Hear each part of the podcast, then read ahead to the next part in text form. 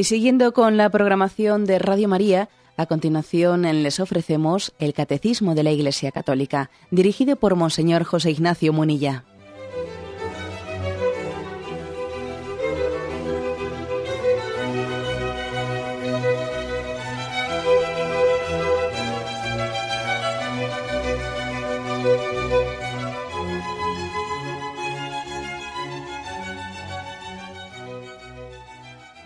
Cordial saludo a todos los oyentes de Radio María. Un día más, con la gracia del Señor, proseguimos el comentario del Catecismo de nuestra Madre la Iglesia. Queremos concluir hoy, pues, eh, el que es el, el, final del segundo eh, capítulo de la primera parte del Catecismo. Este segundo capítulo tenía como título Dios al encuentro del hombre. Hemos hablado primero de la revelación de Dios mm, Dios que sale al encuentro del hombre en Noé, en Abraham, a través de los profetas, a través de las mujeres de Israel. Bueno, pues hoy llegamos a la que podía ser la culminación de este capítulo, que eh, tiene el siguiente título. Cristo Jesús, mediador y plenitud de toda revelación. Después de haber hecho ese breve recorrido del Antiguo Testamento, llegamos a la plenitud de la revelación, a Jesucristo. El punto 65 dice así, Dios ha dicho todo en su verbo.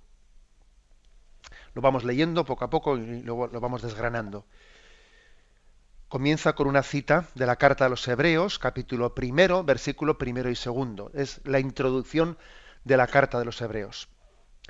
De una manera fragmentaria y de muchos modos habló Dios en el, en el pasado a nuestros padres por medio de los profetas en estos últimos tiempos nos ha hablado por su Hijo. Cristo es el Hijo de Dios hecho hombre, Él es la palabra única, perfecta e insuperable del Padre. En Él lo dice todo. No habrá otra palabra más que esta.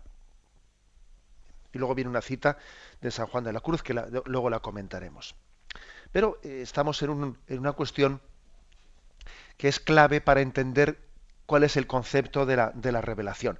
Voy a repetir la cita de Hebreos, Hebreos 1, versículos primero y segundo.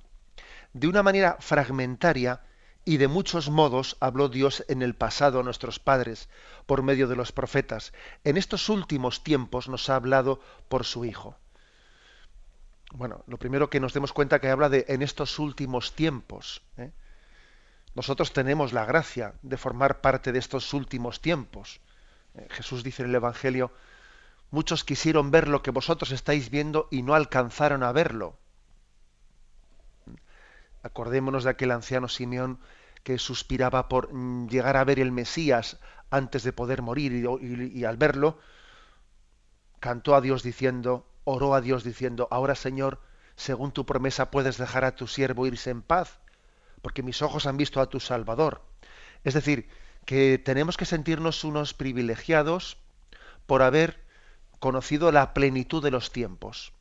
En la plenitud de los tiempos Dios envió a su Hijo. Esto no quiere decir eh, pues que el mundo que el mundo se vaya a terminar mañana, ni pasado, ni dentro de mil años o dos mil años o dentro, o dentro de treinta mil años. Eso, esa no es la cuestión. Pero sí sí que podemos decir verdaderamente que Jesucristo se ha revelado en la cumbre de, la, ¿eh? de una revelación, de una revelación que ha sido paulatina, que ha sido paciente, que todo ha sido una preparación para la llegada de Jesucristo. Bueno, es verdad que los que vinieron antes de Jesucristo no están privados de la gracia de Jesucristo. ¿eh?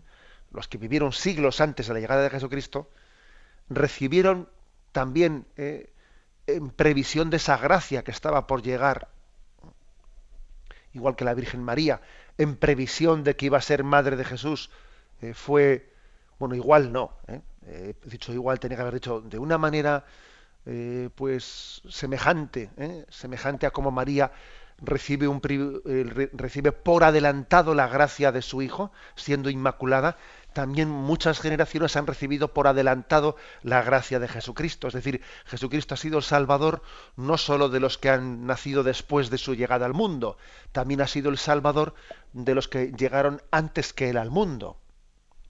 Bien, pero aunque esto sea así, es una gracia muy grande el haberle conocido. Porque claro, salvarse, ¿no? recibir la salvación en virtud de alguien que todavía no he conocido, pues no es lo mismo. No es lo mismo. Entonces, primero, de este texto tenemos que señalar que, que en la plenitud de los tiempos en la que nosotros estamos, ¿eh? envió a su Hijo Jesucristo. Segundo, subrayemos también que dice, de una, de una manera fragmentaria, de muchos modos, antes Dios habló a nuestros padres, a nuestros antepasados, por medio de los profetas, por medio de los patriarcas, por medio de, de, de otras, otras formas, ¿no? O sea, era, la revelación, por lo tanto, ha sido progresiva, era parcial, era progresiva, era pedagógica, iba avanzando poco a poco. O sea, Dios tuvo una revelación en la que también lo hizo, la hizo pensando en, nuestra capacidad de recibirla. ¿eh? O sea, decir, la palabra se, se adapta también a los oídos.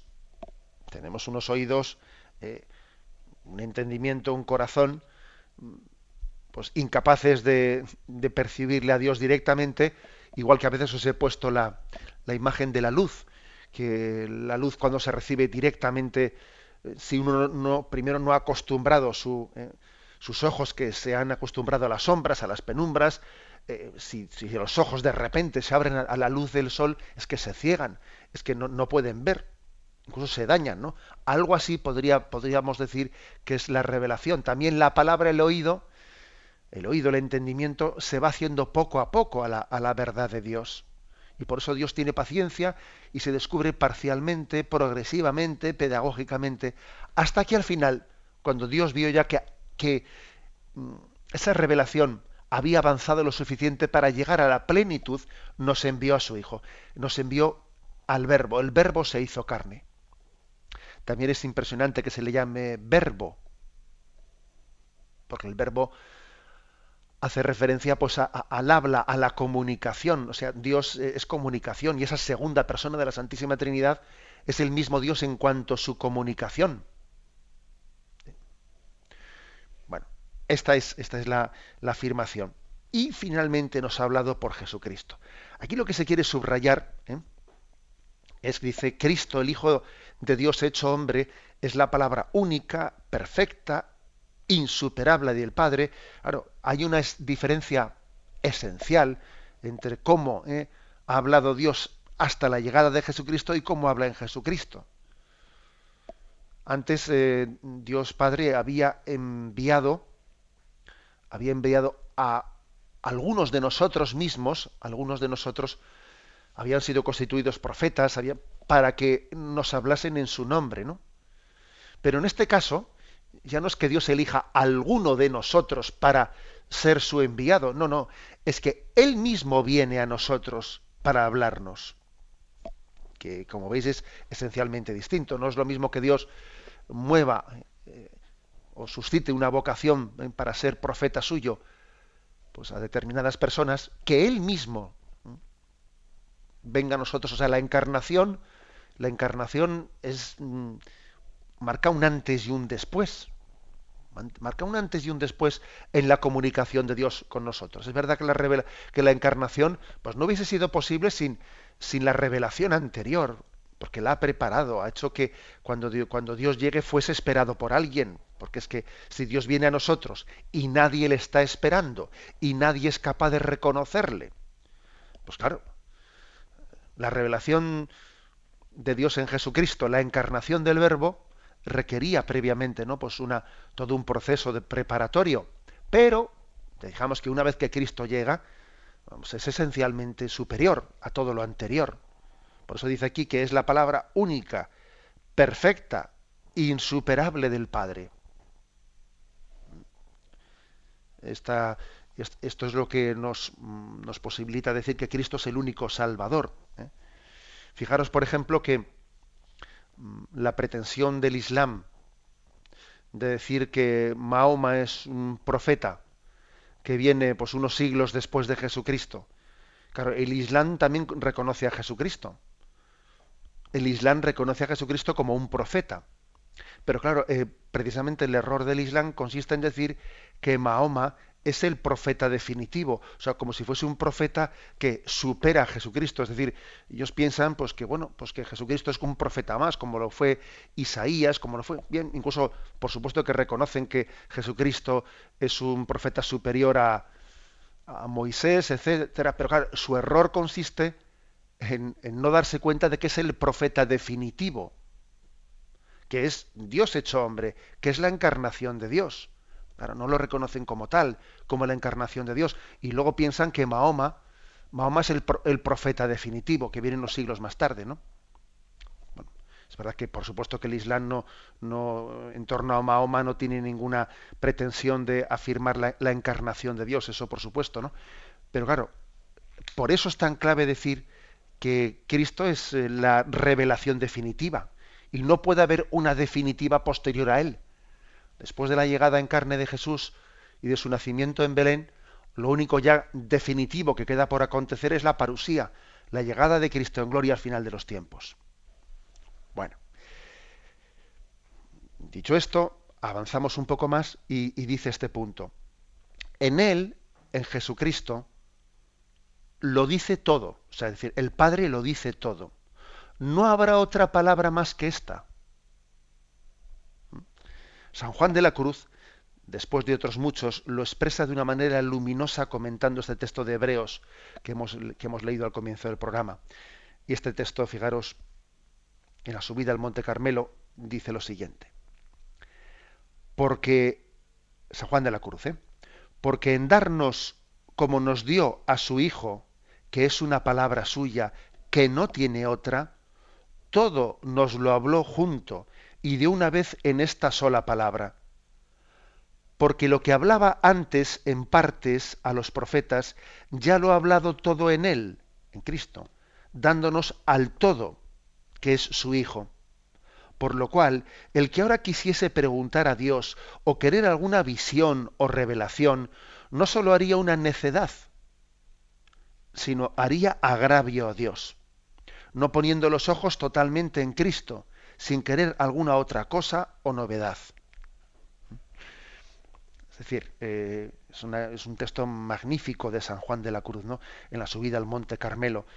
Magnífico porque nos está diciendo, ojo, que es que nos tenemos que dar que nos tenemos que dar cuenta que la revelación ha llegado a su culmen, a su cenit, en Jesucristo.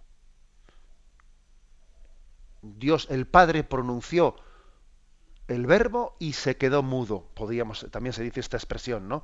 Que es muy, muy conocida también en la tradición de la Iglesia. El Padre pronunció el verbo y se quedó mudo. Bueno, ya vamos a distinguir ahora en qué, en qué sentido decimos se quedó mudo o en qué sentido Dios sigue hablando, porque es verdad que sigue hablándonos, pero en un sentido distinto de la revelación de la revelación pública. Claro que Dios sigue hablándonos y, y, esta misma mañana nos está hablando y se comunica a nosotros y nos habla al corazón y nos habla a, través de la iglesia, pero en otro sentido, en el sentido de la revelación pública, podemos decir, el Padre pronunció al final de, ¿eh? después de haber hablado a través de los profetas, pronunció su verbo, vino el verbo al mundo y ya se quedó mudo, se quedó mudo. Es decir, no pretendas que Dios te diga algo más ya porque ya te ha dicho todo lo que necesitabas para tu salvación.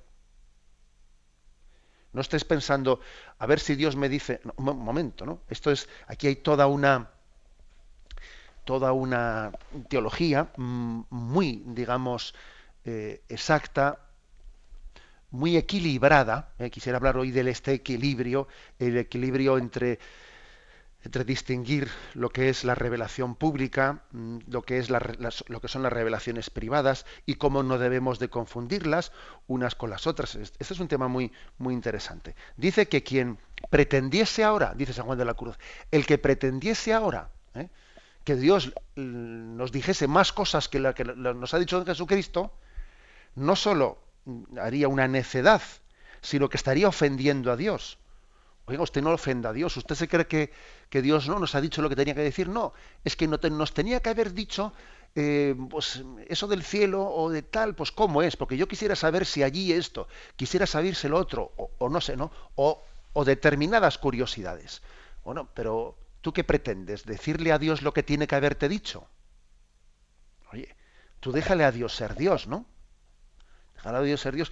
Y tú tienes que hacer un acto de fe diciendo, lo que Dios nos ha revelado es más que suficiente, más que suficiente para que caminemos con, firmemente hacia la salvación. Luego, yo no debo de estar deseando o soñando o buscando por aquí y por allá eh, más revelaciones que la revelación que la revelación que Dios ha hecho en Jesucristo, en el cual se nos ha dicho todo.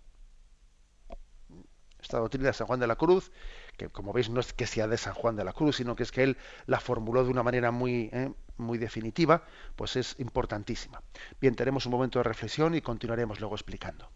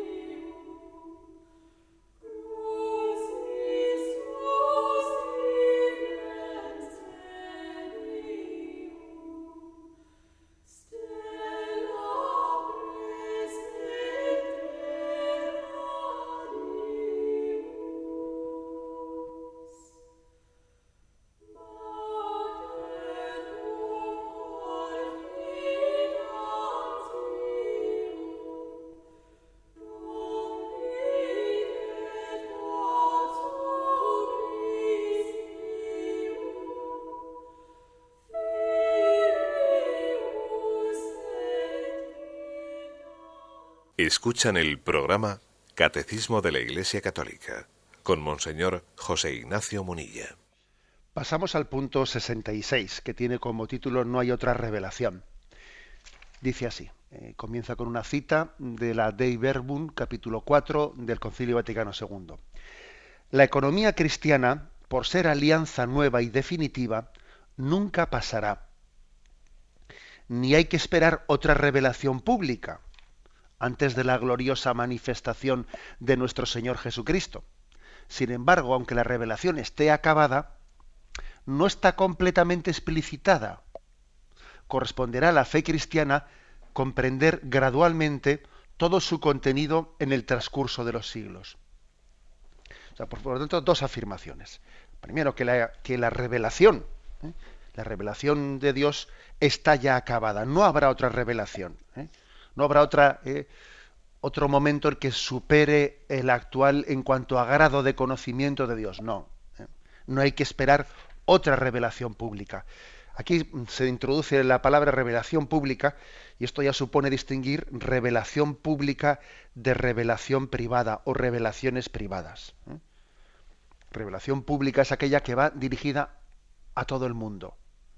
Pues obviamente Jesucristo no es una especie de eh, la revelación mm, de las sagradas escrituras no es para unos pocos, es para todos. ¿eh? Entonces, por eso se llama revelación pública. Puede ocurrir que también Dios que es Dios y que es libre como Dios que es, pueda tener también revelaciones privadas. ¿Eh?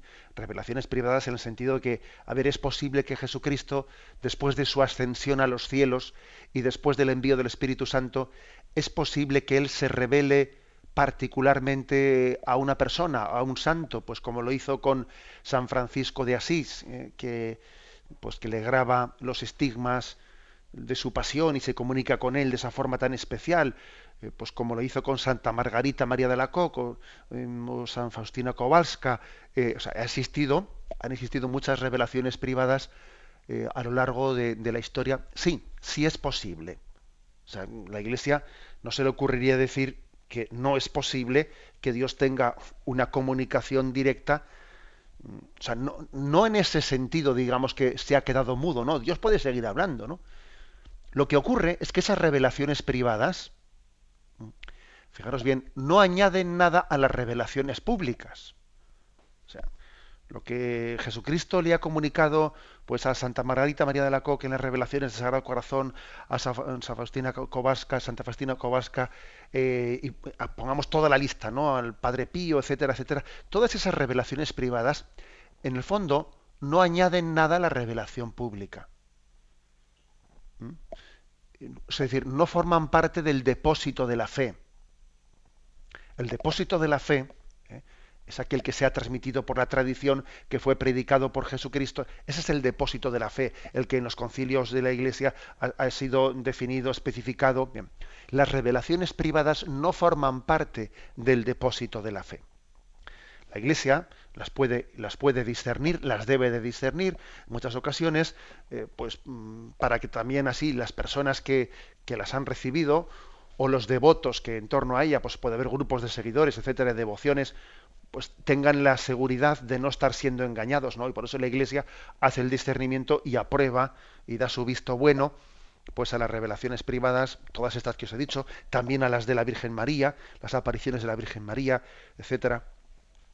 Pero eso no quiere decir que pues lo que dijo el Señor, ¿no? Pues, eh, a, pues a Santa Margarita María de la Coque o, o, lo que nos dijo o lo, que nos dijo la Virgen María en Lourdes o en Fátima, donde fuere, pase a ser depósito depósito de fe. No, no, no es así. ¿eh?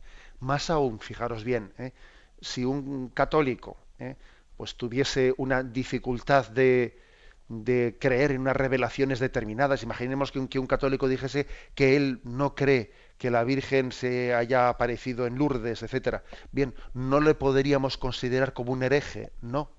No sería un hereje porque, porque no forma parte del depósito de la fe, de la revelación de la fe, las apariciones allí. ¿eh? ¿Por qué entonces la Iglesia las aprueba?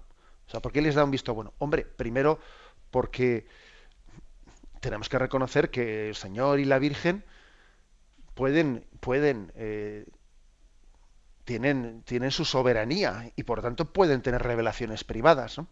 Pero además también la Iglesia entra a probarlas, a discernirlas para que no seamos engañados también de falsas revelaciones privadas, que lógicamente hay muchas falsas también revelaciones privadas, que luego hablaré un poco de esto. ¿eh? Entonces la Iglesia entra a discernir para que no seamos engañados. Pero precisamente un criterio, un criterio necesario, totalmente necesario, para aprobar unas revelaciones privadas, es que la Iglesia ve que estas revelaciones privadas, el fondo lo que están haciendo es mm, subrayar algo que el mismo Evangelio dijo, ¿no? Por ejemplo, pues eh, las revelaciones de en Fátima, ¿eh? oración y penitencia. Bueno, pues la Iglesia entiende que eh, hay, signos de veracidad, signos de veracidad, primero por la obediencia a la Iglesia, ¿eh? que eso es muy importante, la obediencia a la Iglesia como criterio para discernir si unas revelaciones son mm, privadas, no son auténticas, pero además también porque el mensaje que transmite, en el fondo, es el mismo mensaje del Evangelio. Es que si unas revelaciones privadas dijesen cosas distintas, a lo que ha dicho el Evangelio, no pueden ser aprobadas, porque es como decir que Jesucristo se olvidó de decir algo y ahora ha vuelto a venir para decirnos lo que entonces no había dicho. Eso es absurdo. Es absurdo. Es decir, Él nos reveló todo lo que tenía que decirnos. Entonces, un signo de autenticidad de las revelaciones privadas es que vengan a subrayar lo mismo que ya dijo antes. Si no, es que no pueden ser ciertas. Si no es que son herejías o, o lo que fuere, ¿no? O falsas visiones, o bueno, por eso fijaros que hemos distinguido entre revelaciones públicas y revelaciones privadas. Las revelaciones privadas, em, que no forman parte del depósito de la fe, em, serán verdaderas eh, en tanto en cuanto, entre otras cosas, entre otras cosas, también confirmen eh, lo afirmado por Jesucristo, lo subrayen, lo destaquen en un momento determinado en el que es especialmente cierto.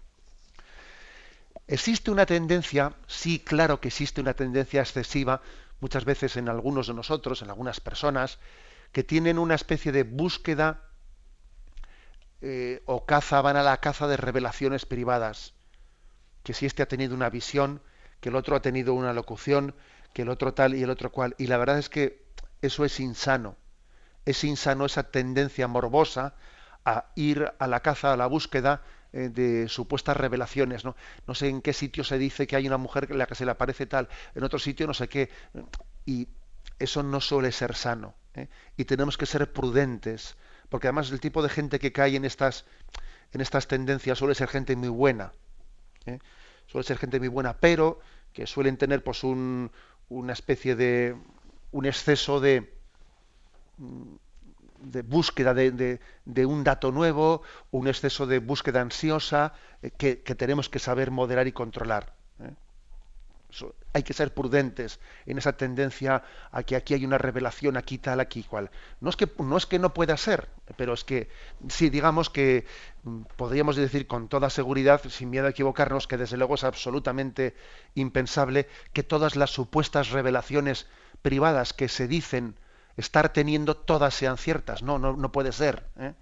Estoy recordando, por ejemplo, con, mucho y con mucho dolor, porque me acuerdo que cuando falleció Juan Pablo II se empezaron a extender, ¿eh? se empezaron a extender unas supuestas revelaciones que tenía alguien en Estados Unidos diciendo que el siguiente Papa Juan Pablo II pues iba a ser el anticristo. Y entonces empezaron a desconfiar de la elección del Papa actual Benedicto XVI, porque si había sido secuestrado Juan Pablo II y entonces había habido un vidente que no sé qué. Y decían, madre mía. Y recuerdo yo haber discutido con fuerza eh, con fuerza con algunas personas buenas que estaban cayendo, que estaban cayendo en esa, en esa trampa mortal, ¿no? Y yo les decía, pero ¿no os dais cuenta que esas revelaciones privadas son obviamente falsas? ¿Cómo no van a ser falsas, no? Si os están impidiendo creer en nuestra y confiar en nuestra Madre Iglesia y en la asistencia que el Espíritu Santo da a la Madre Iglesia. Fuera con eso, hombre, cortad con eso. Y me daba cuenta que les costaba. ¿eh? Bueno, y podría poner muchos ejemplos más. ¿eh? Recuerdo también haber, eh, pues haber recibido la comunicación de pues una supuesta revelación en la que un ángel pues había dado una forma sagrada, eh, una, hostia consagrada, se la entrega a una persona y entonces ella pues eh, empieza a hacer pues una, una, especie de cuestación para comprar entre todos una custodia y para que en su casa tenga la, la hostia consagrada entregada por un ángel. Pero bueno, pero ¿cómo va a ser eso verdad? ¿Cómo va a ser eso verdad? Eso sí, si en una hipótesis no absurda ocurriese, ¿cómo no pone en manos de la Iglesia la custodia de esa, de esa hostia consagrada? Pero ¿cómo se va, a tener en su casa una, o sea, la hostia consagrada viene, o sea, es, es absurdo, es decir, existen noticias de muchas revelaciones privadas que son absurdas. Obviamente yo no quiero meter a todo el mundo en el mismo saco, que Dios me libre, ¿eh? que por supuesto que pues alguno tiene alguna, alguna duda, pues voy a decir que, yo personalmente pues soy devoto de todas las revelaciones privadas que han sido aprobadas por la Iglesia, de todas.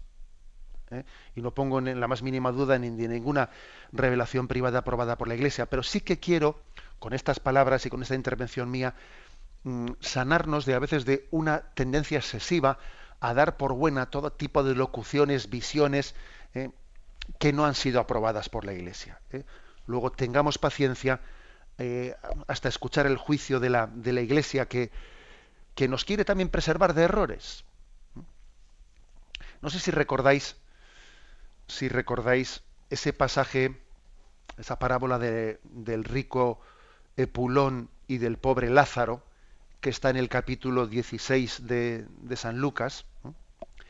Y en la parte final eh, de ese cuando está el Lázaro en el infierno condenado sufriendo, eh, le, pide, le pide a Abraham, ¿no? te ruego entonces, padre Abraham, que le mandes, que le mandes a casa de mi padre.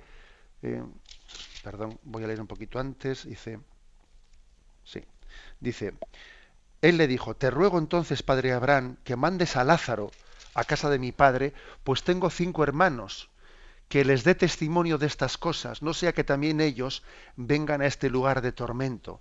Abraham le dice, oye, tienen a Moisés y a los profetas, que les escuchen. Pero él les dijo, no, padre Abraham, pero si un muerto va a ellos, se arrepentirán. Abraham le dijo, si no escuchan a Moisés y a los profetas, no se, no se convencerán ni aunque resucite un muerto. ¿Por qué he mencionado este texto? Porque es un texto importante para esto que estamos explicando.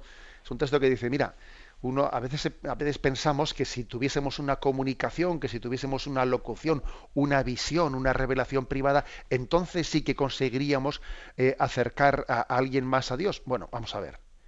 Ahí tienen a Moisés y a los profetas, ahí tienen a Jesucristo, ahí tienen a la iglesia predicando. Si no la escuchan, no se convertirán ni aunque un muerto resucite y te hable a ti directamente. ¿Mm? Es decir, claro que las revelaciones privadas pueden ayudar y, han ayudado y están ayudando.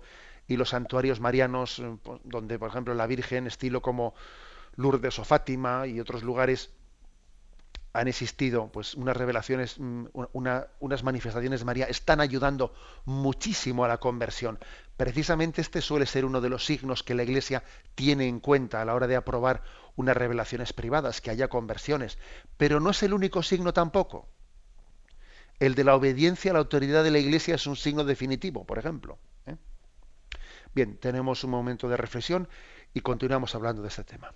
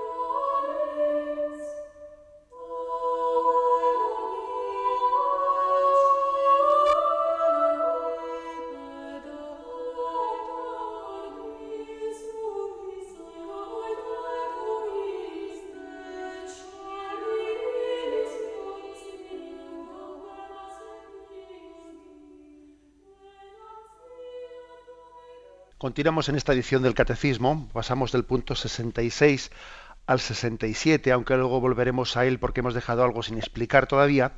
En el 67 se está todavía explicitando más el tema del que estamos hablando hoy. Dice, a lo largo de los siglos ha habido revelaciones llamadas privadas, algunas de las cuales han sido reconocidas por la autoridad de la Iglesia. Estas, sin embargo, no pertenecen al depósito de la fe. Su función no es la de mejorar o completar la revelación definitiva de Cristo, sino la de ayudar a vivirla más plenamente en una cierta época de la historia. Guiado por el magisterio de la Iglesia, el sentir de los fieles, sensus fidelium, sabe discernir y acoger lo que en estas revelaciones constituye una llamada auténtica de Cristo o de sus santos a la Iglesia. La fe cristiana no puede aceptar revelaciones que pretenden superar o corregir la revelación de la, que, de la que Cristo es la plenitud.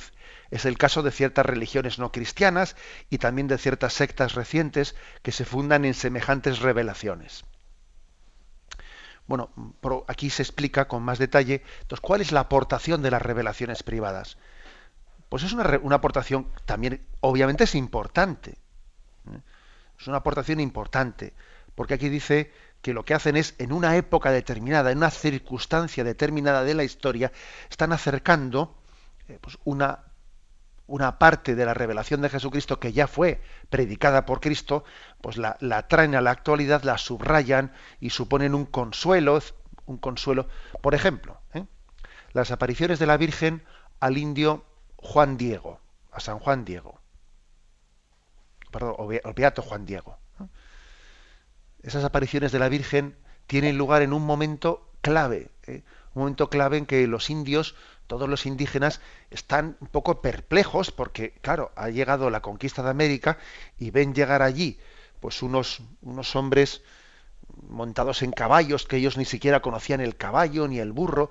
Eh, bueno, pues la verdad es que, claro, se quedan ellos totalmente nubilados ante aquellos conquistadores que llegan con armaduras y al mismo tiempo, junto con esos conquistadores, llegan unos frailes muy humildes, vestidos con una tosca tela, etcétera, que les predican una fe, una fe cristiana. El ejemplo de vida pobre y austera y penitente de esos frailes, la verdad es que les atrae a los indígenas, pero al mismo tiempo están aturdidos, están aturdidos porque para ellos es un cambio tan fuerte.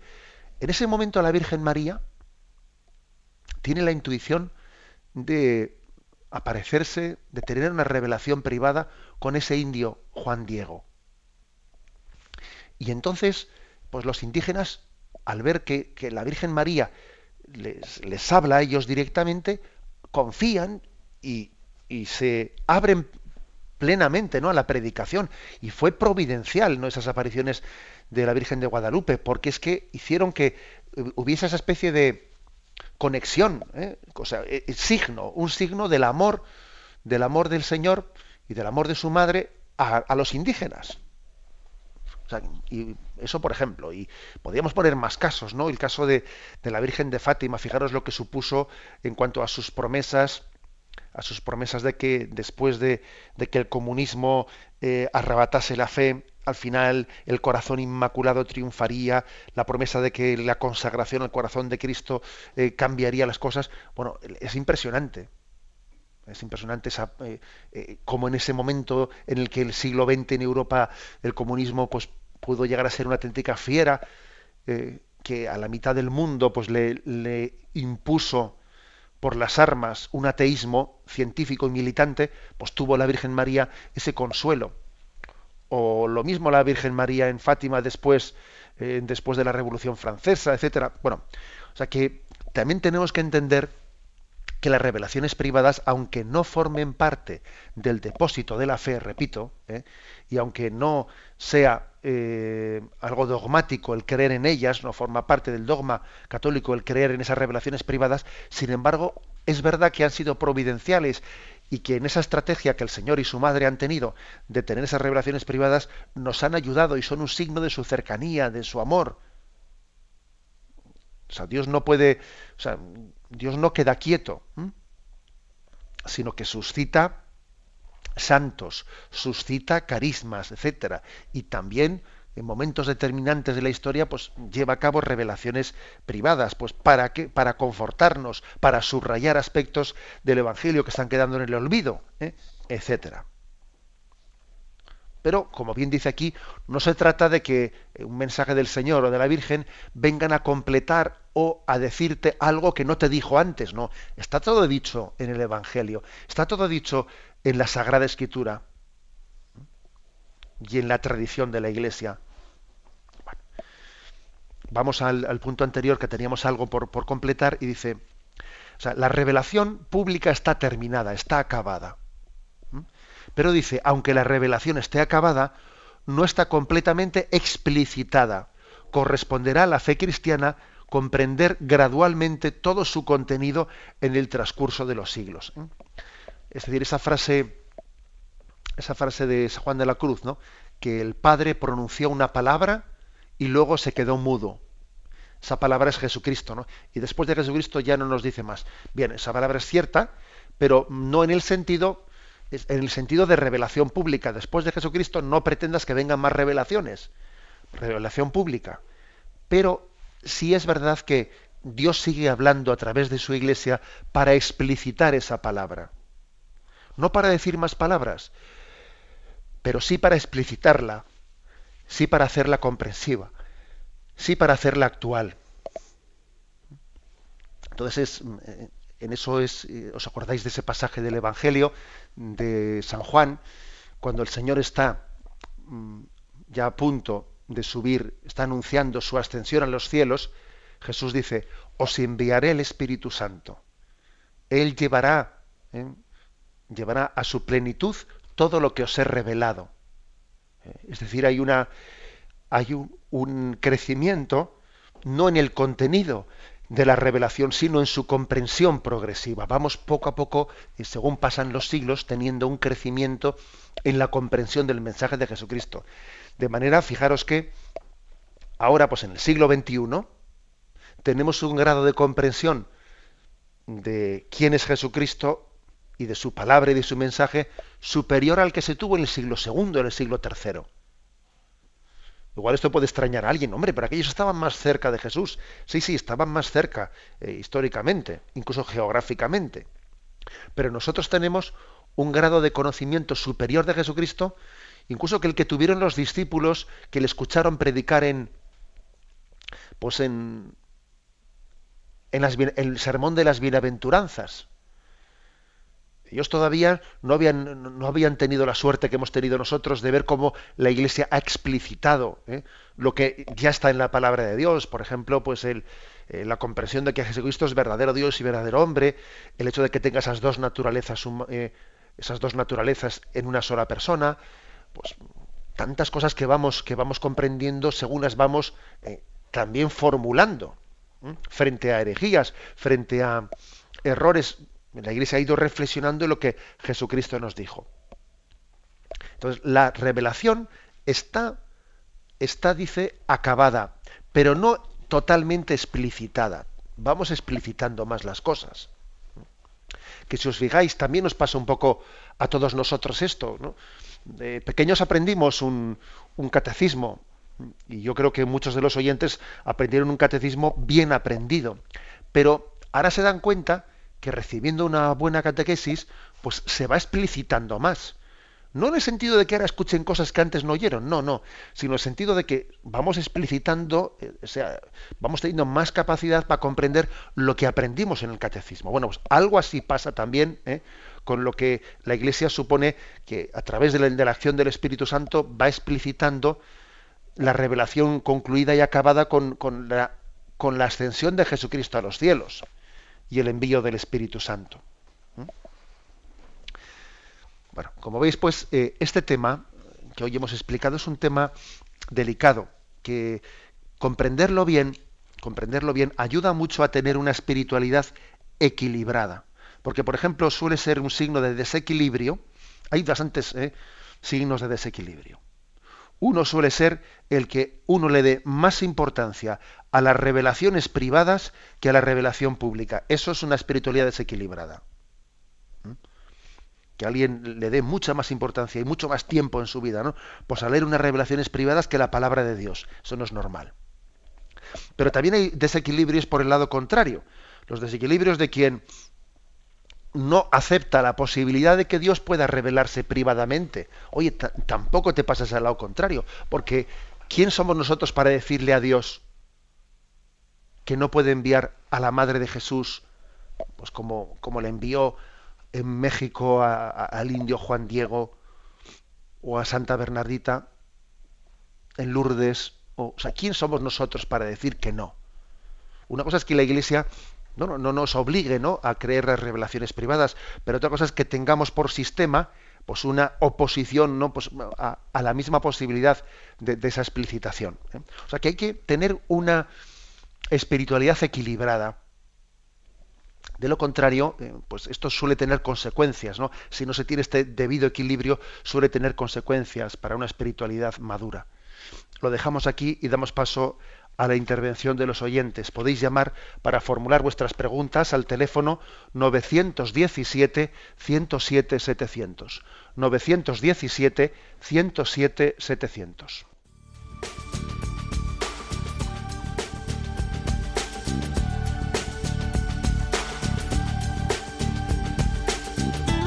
Radio María le ofrece la oportunidad de recibir en su casa sus programas favoritos.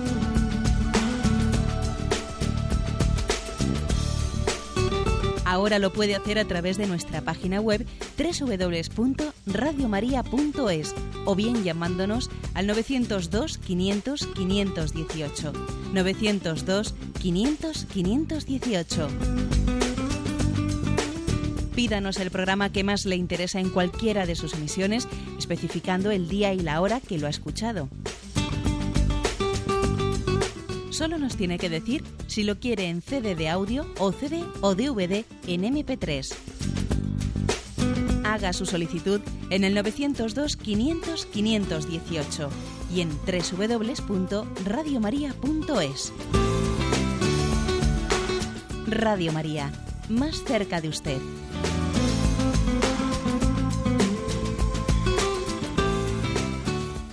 Sí, buenos días. ¿Con quién hablamos? Hola, buenos días. Soy Mari Carmen. Adelante, Mari Carmen.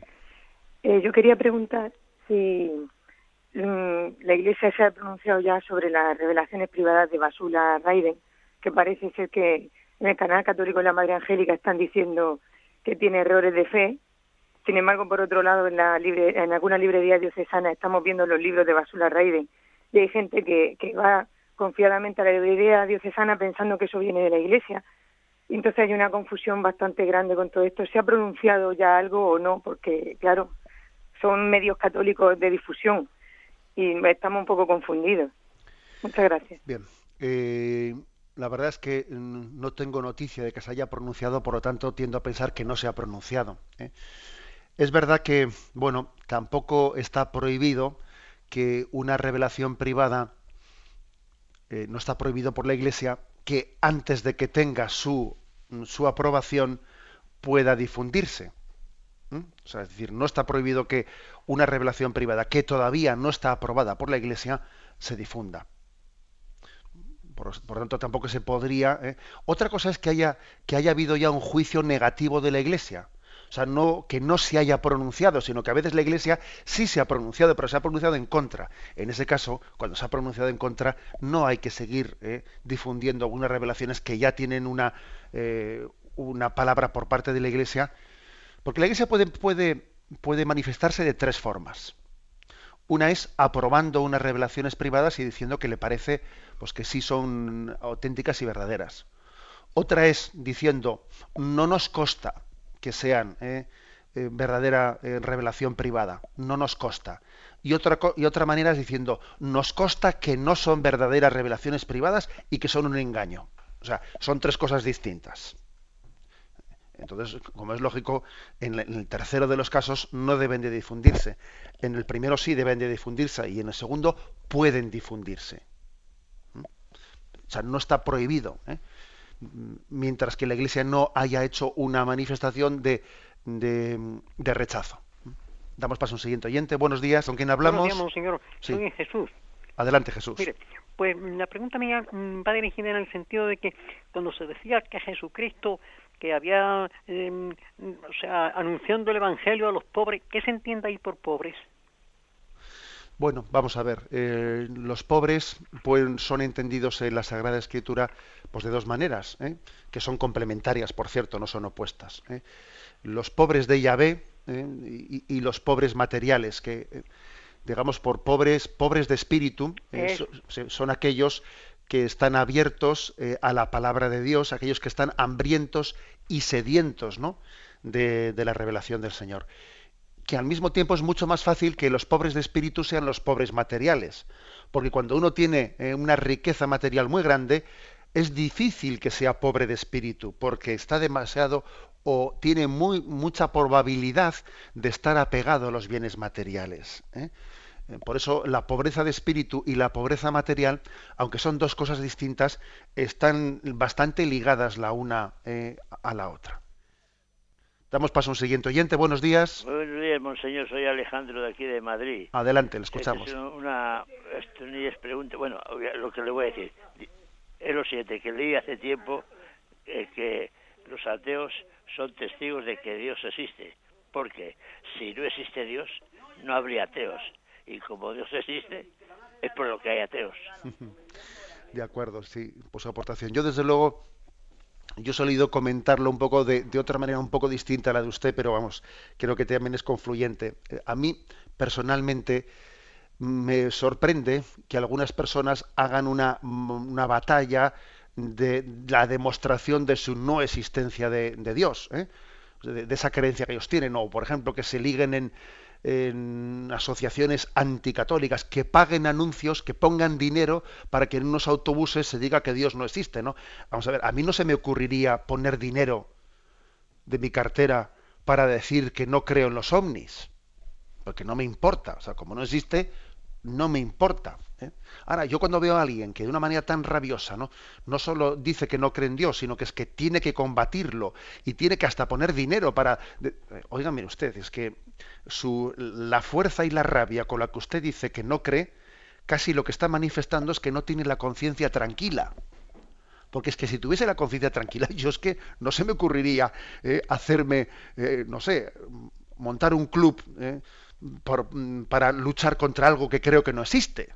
Eso es que yo me voy a hacer, ¿no? voy a hacer fans o voy a, voy a fundar un club contra la existencia de los fantasmas. Pero a mí, ¿qué más me dará? Yo voy a dedicar mi vida a lo que creo, no a lo que digo que no creo. Pero claro, a, ver si va a ser que en el fondo sí creo. ¿eh? Bueno. Bien, me despido con la bendición de Dios Todopoderoso. Padre, Hijo y Espíritu Santo descienda sobre vosotros. Alabado sea Jesucristo.